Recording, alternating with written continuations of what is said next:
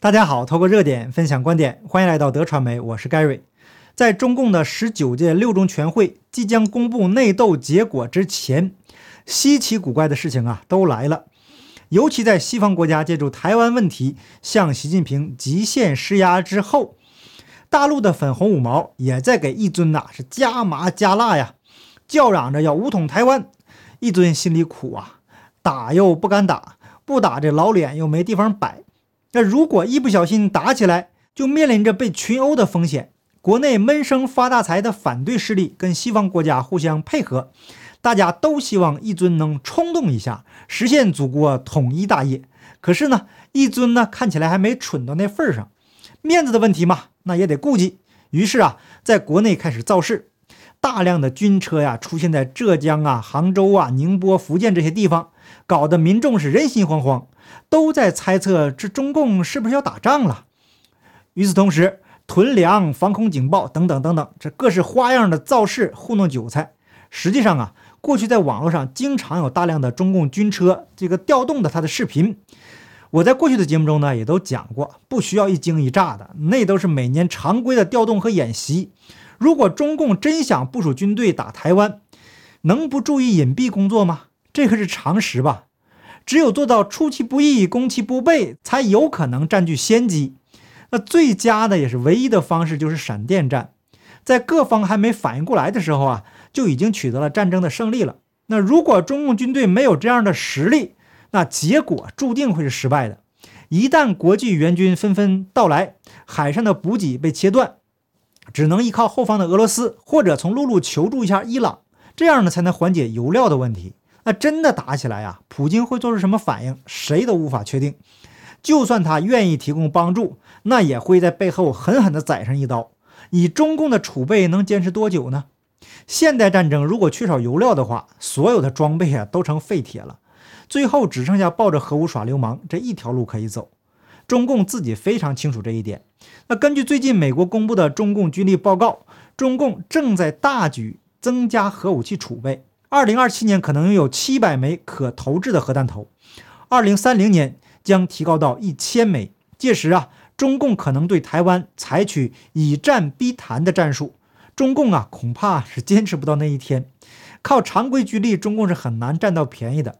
中共的军队的装备质量之差，早在中印冲突中我们就看到了。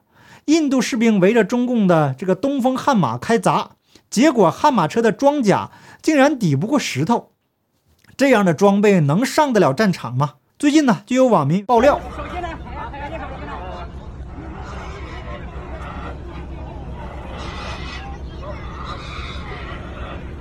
中共的军车竟然被运猪车给拱翻了，这个呀实在是太有喜感了。后面呢都是搞笑的段子，一定要看到最后。那我在准备稿子的时候啊，都笑出眼泪来了，因为实在是太好笑了。中共只要一出场就带喜感出来的，所以呢，中共啊是绝对不希望打持久战的，因为他没那个资本。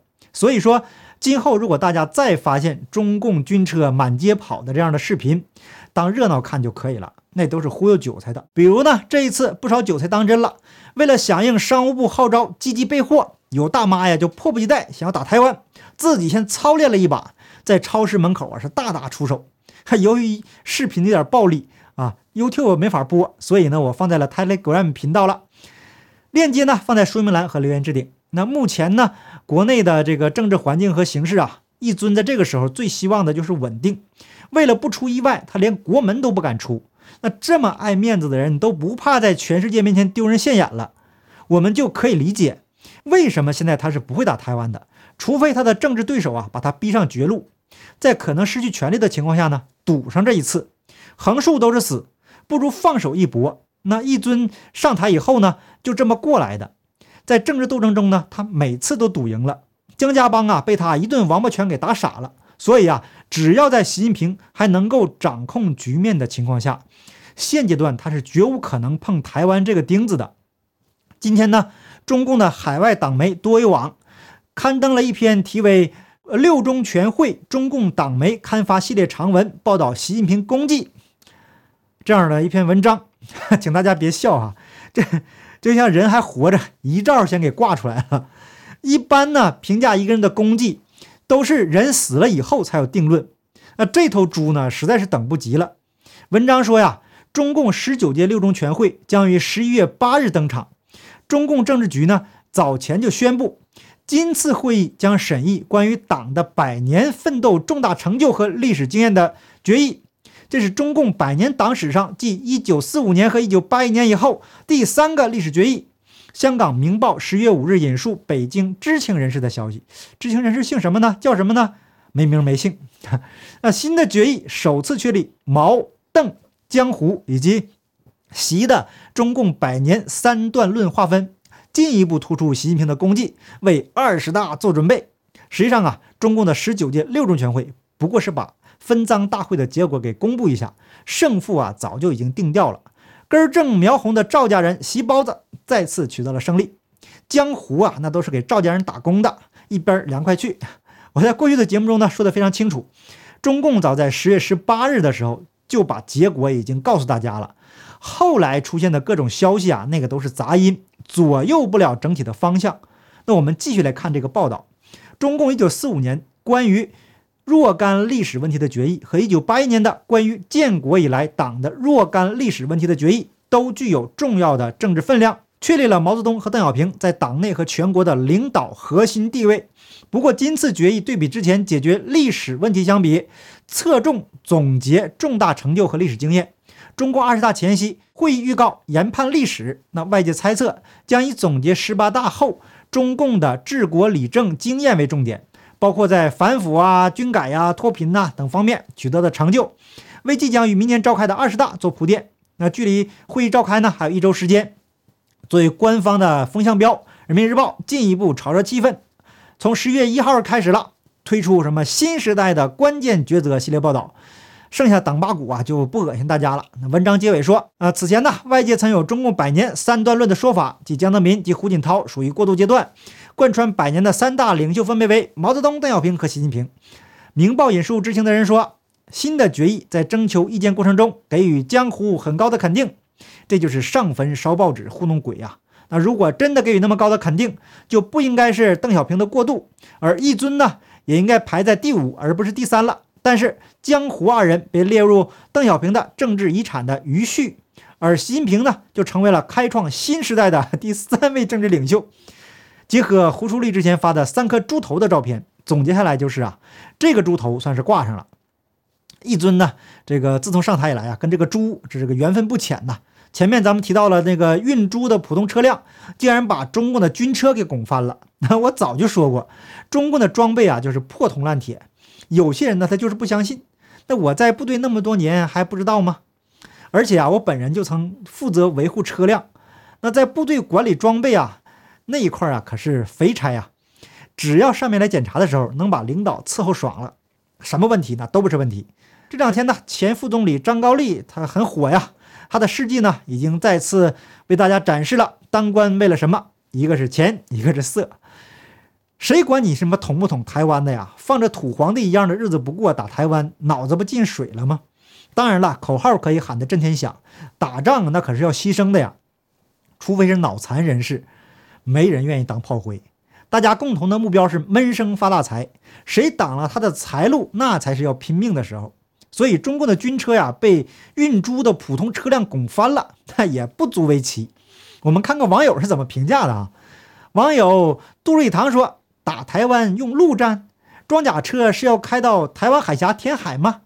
早死晚死都是死，有猪陪伴这还不错，不然填海喂鲨鱼。”悲哀中国猪，可怜演戏脚本都弄错了，嘴炮过，嘴炮没输过，打仗没赢过，被印度打到求饶，为安抚民心吹牛叉，吹得很响。